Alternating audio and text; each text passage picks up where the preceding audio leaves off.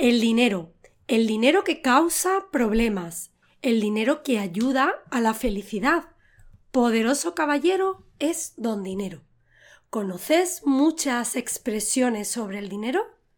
Buenas, this is Carmen from Fluent in Spanish with another podcast with transcript and translation on my website www.fluentinspanish.org. So, if you are listening to me from a podcast platform, go find it on my website to make the most of it. Remember, it's .org. Bueno, en la primera parte de este podcast hablamos sobre las diferentes maneras de llamar al dinero en español y enseñamos algunas expresiones para decir que no tienes mucho dinero. Hoy vamos a enseñaros más expresiones con dinero para diversas circunstancias. Soy Carmen y hoy también me acompaña Fernando. Hola. Antes has dicho poderoso caballero es don dinero. ¿Eso no era de Quevedo? Ah, sí, claro. Seguramente los estudiantes de español de nivel intermedio alto y avanzado conozcan a Cervantes, famoso internacionalmente por el Quijote, pues Quevedo fue un escritor también muy popular que vivió entre los siglos XVI y XVII y que escribió un poema en el que hablaba del dinero, que es lo que comenta Fernando. Poderoso caballero es don dinero. Primero vamos a recordar algunas de las expresiones que dijimos en la primera parte. Sí, vamos a recordarlas. A ver, Fernando, ¿cuál recuerdas? Pues yo me acuerdo de andar tieso, estar más tieso que la mojama. Es verdad que no te gustaba mucho. No soy muy de mojama, soy No. más de jamón ibérico. Sí, sí, sí. Estar sin un duro o no tener un duro. Estar pelado. Ah, esa no la incluimos. Bueno, la incluimos ahora, estar pelado, no tener Estar, eh, ir con una mano delante y con otra detrás. Esa sí que la dijimos. Y estar canino. Estar canino. Bueno, ahora podríamos hablar, si te parece, de mm, las expresiones que describen a alguien que es justo lo opuesto, a alguien que tiene mucho dinero, Como nosotros. como nosotros. Bueno, pues eh, hablando de lo poderoso que puede ser Don Dinero, qué pena no estar forrados o eh, no estar montados en el dólar o no ser del, Sí. no ser del taco. La de estar montado en el dólar, de hecho, la mencionamos un poquito en la primera parte, pero no la explicamos. Básicamente todas significan tener mucho dinero. Exacto. Sin embargo, la gente que está montada en el dólar también tiene problemas. Pero menos, ¿no? Tiene menos tiene, problemas. tiene un problema menos Tiene un que, problema que menos. los demás. Pero también se muere. La imagen de estar montado en el dólar es un poco como estar cabalgando, ¿no? Encima de un dólar. Sí, yo me imagino al señor del Monopoly con un puro y montado en un dólar volando, como... Es Sí. verdad, es verdad. Puede ser. También tenemos expresiones para describir a personas. Por ejemplo, eh, cuando decimos que alguien es un rata, ¿qué quiere decir? Pues nos referimos a que es una persona muy tacaña, muy avara. Es decir, que no, que no es generoso, que le cuesta Exacto. muchísimo Pagar el café. pagar el café. Nunca lleva suelto. Chicos, ¿os acordáis? Flus. El flus. Nunca lleva flus. Eh, y que cuando estás cenando en un restaurante con ellos, siempre van al baño cuando viene el camarero con la cuenta, ¿no? Sí, Sí. sí. Un poco así. Y tú no eres así, tú eres Yo no soy. bastante generoso. Yo soy algo manirroto. Manirroto. Lo opuesto. Ahora hablamos de manirroto, ¿vale? Porque primero vamos a hablar de otras dos más que son justamente lo mismo. Ser tacaño, Sí, ser agarrado. ser agarrado. Ser de la hermandad del puño cerrado. Ser de la hermandad del puño cerrado, que mucha gente dice directamente ser de pu- del puño cerrado o de puño Sí. cerrado. Entonces, cuando decimos de alguien que es tacaño, pues decimos, por ejemplo, Pablo es un rata. O "Uf, qué rata.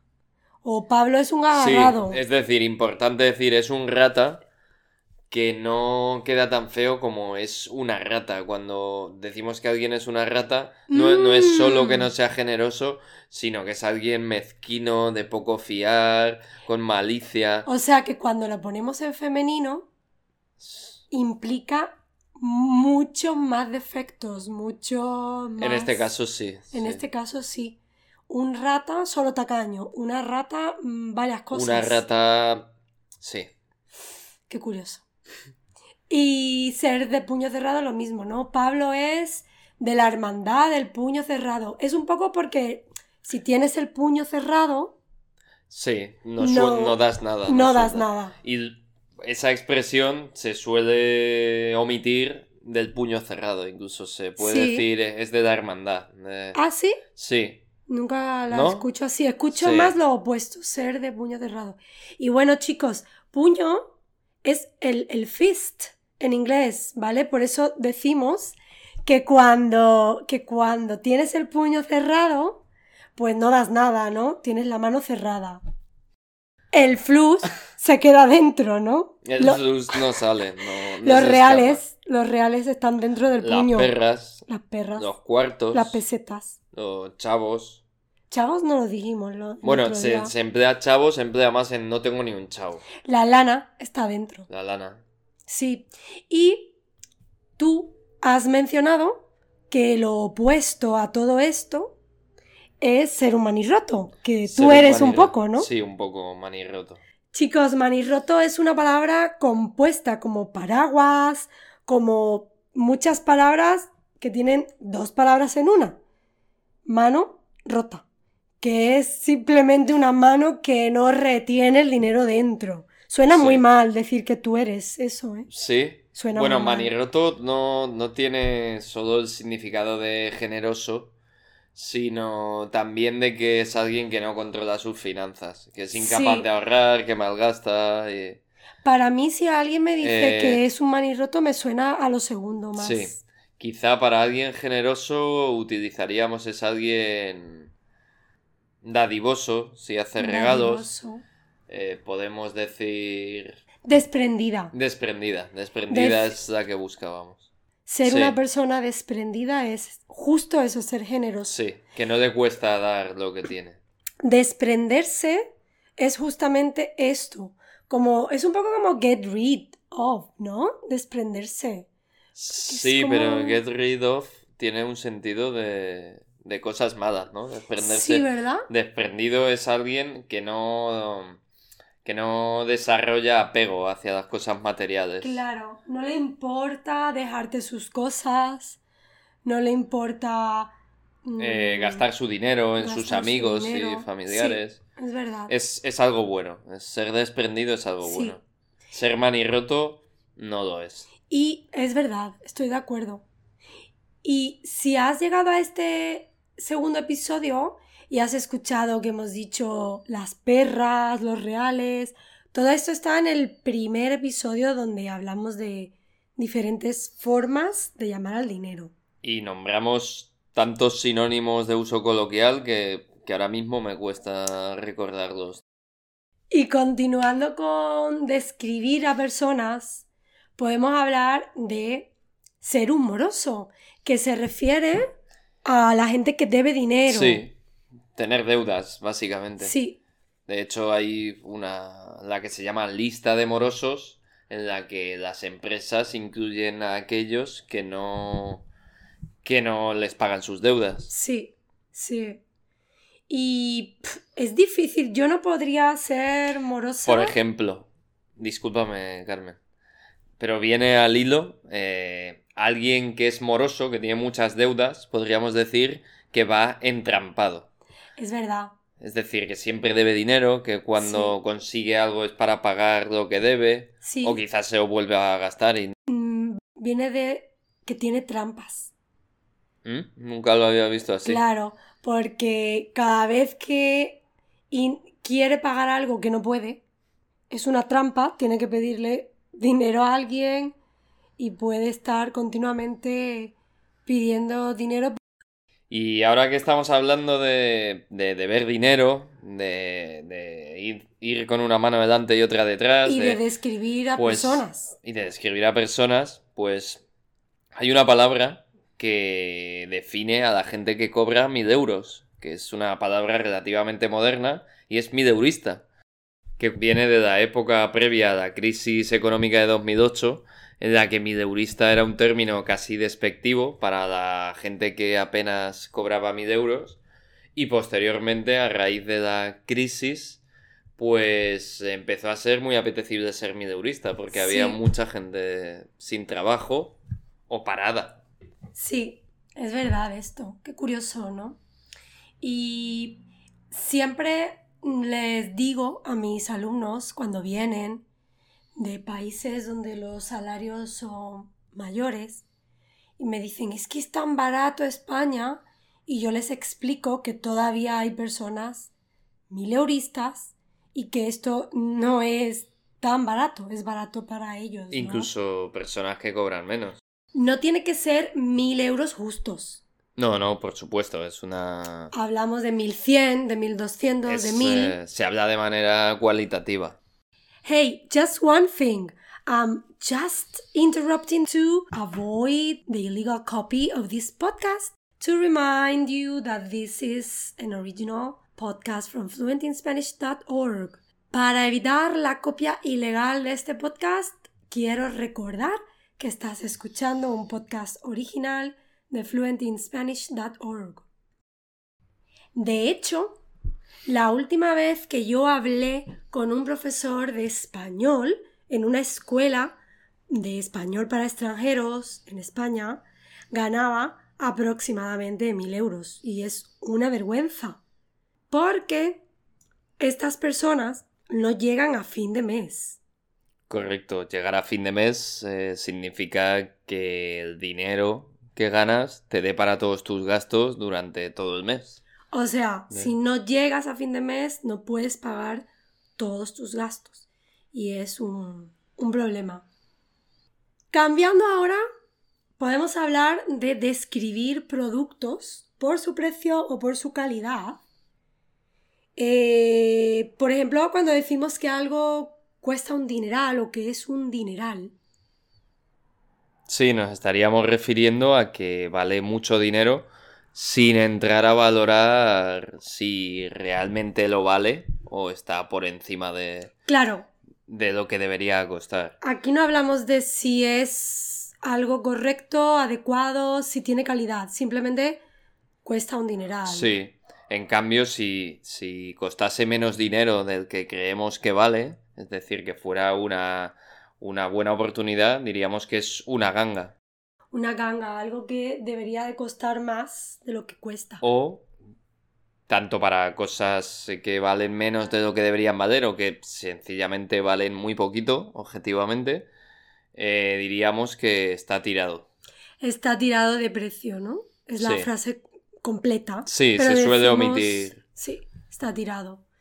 Y como sinónimos de cuesta un dineral o de es un dineral, tenemos cuesta una fortuna o es una fortuna. Cuesta, Cuesta un, un ojo de la cara. ¿Y qué pasa cuando es algo que te parece que es de baja calidad o que directamente no te gusta? Pues podríamos decir no vale un duro o... La palabra duro la tenemos en el primer podcast. Mira, un buen ejemplo de algo que no vale un duro, que últimamente he comprado, Sí, que te compré esas gafas para pintar miniaturas, porque Fernando pinta miniaturas. bueno, Unas- lo intento. Lo intenta. Unas gafas con lupa que no valen un duro. No valen un duro, Sí, fue una mala compra. totalmente. Y me engañaron diciéndome que eran estupendas. Sin embargo, a veces uno piensa que algo, por el precio que tiene, no va a ser muy bueno. Se encuentra que es de buena calidad, que es útil. Y decimos, estoy sorprendida porque yo no daba un duro por ellas. Los móviles chinos, que son tan famosos aquí en España, Sí, los, an- los- Android, Los móviles chinos, eh, Habitualmente, hasta ahora, en España, cuando se hablaba de cosas chinas, ya fueran móviles u otros artículos tecnológicos o cualquier cosa de otro ámbito, era un sinónimo precisamente decir de los chinos o chino de que era algo barato, mm, probablemente de mala calidad, pero lo cierto es que, es que está cambiando bastante. Y cuando empezaron a vender algunos móviles chinos, que los dos tenemos ahora, móviles chinos, yo no daba un duro por ellos y sin embargo son tan buenos como los Android famosos. También se puede decir por, por ejemplo, por una relación, ¿no? Cuando tienes un amigo que te presenta a su nueva novia y no te parece que eso pueda tener éxito, dices, yo no doy un duro por... Sí, realmente se puede usar para cualquier cosa cuyo valor eh, resulta ser mayor del que se esperaba en principio. Sí. No necesariamente valor económico. Y también podemos hablar del funcionamiento del dinero con algunas expresiones, como el dinero llama al dinero el dinero llama al dinero. Que ah, para mí es un poco desalentadora. Desalentadora para ti. Para mí que no. Y para mí. Porque quiere decir que la gente que tiene dinero pues va a seguir teniendo más dinero y bueno, un poco bueno, básicamente que se hace más dinero cuanto más dinero Pero claro, lógico. Y en cambio, en el extremo opuesto, aunque no solo se use para dinero, pero también a perro flaco todos son pulgas. Ajá. ¿Y qué significa? Pues significa que cuando en este caso no tenemos dinero, pues seguro que todos son deudas e imprevistos que acaban con el poco que tenemos. Y luego tenemos el dinero negro. El dinero negro. El dinero que es como el inglés under the table, ¿no? Sí. O también en B. La, letra B. Decir que algo es en B o que me van a pagar en B es que me van a pagar en dinero negro o que no me van a hacer factura o que me van a pagar sin declararlo a Hacienda. Bueno, Carmen, eh, voy teniendo hambre. Sí, ¿verdad? Pero yo te he visto con muchas ganas de tener un podcast solo para ti, ¿no? Pero te puedo dejar participar. De vez en cuando. Bueno, hasta aquí con las expresiones y recordad escuchar el primer podcast a donde aprenderéis términos para llamar al dinero sin decir la palabra dinero. Yo soy Carmen, hoy también me acompañó mi novio Fernando, al que le agradezco muchísimo su colaboración y al que voy a dejar ahora para que pueda comer. Encantado de estar con vosotros. Muchas gracias por escucharnos. And remember, you have the transcript, translation, and a list of vocabulary words at fluentinspanish.org. And remember, mine is .org, the only fluentinspanish.org. Adios!